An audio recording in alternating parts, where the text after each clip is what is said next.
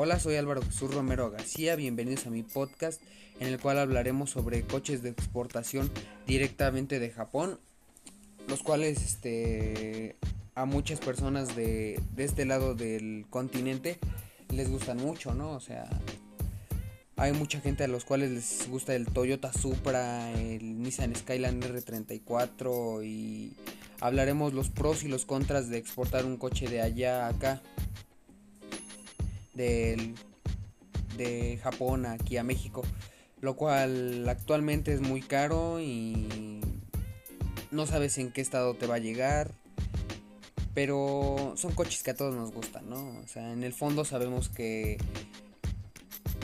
inyectarle dinero va a valer la pena. A mí, para mi gusto, yo exportaría un Nissan 300ZX Twin Turbo, el cual trabajaría en él toda mi vida. No sé, ustedes déjenme den sus propias conclusiones de cuál les gusta más y cuál trabajarían más, ¿no?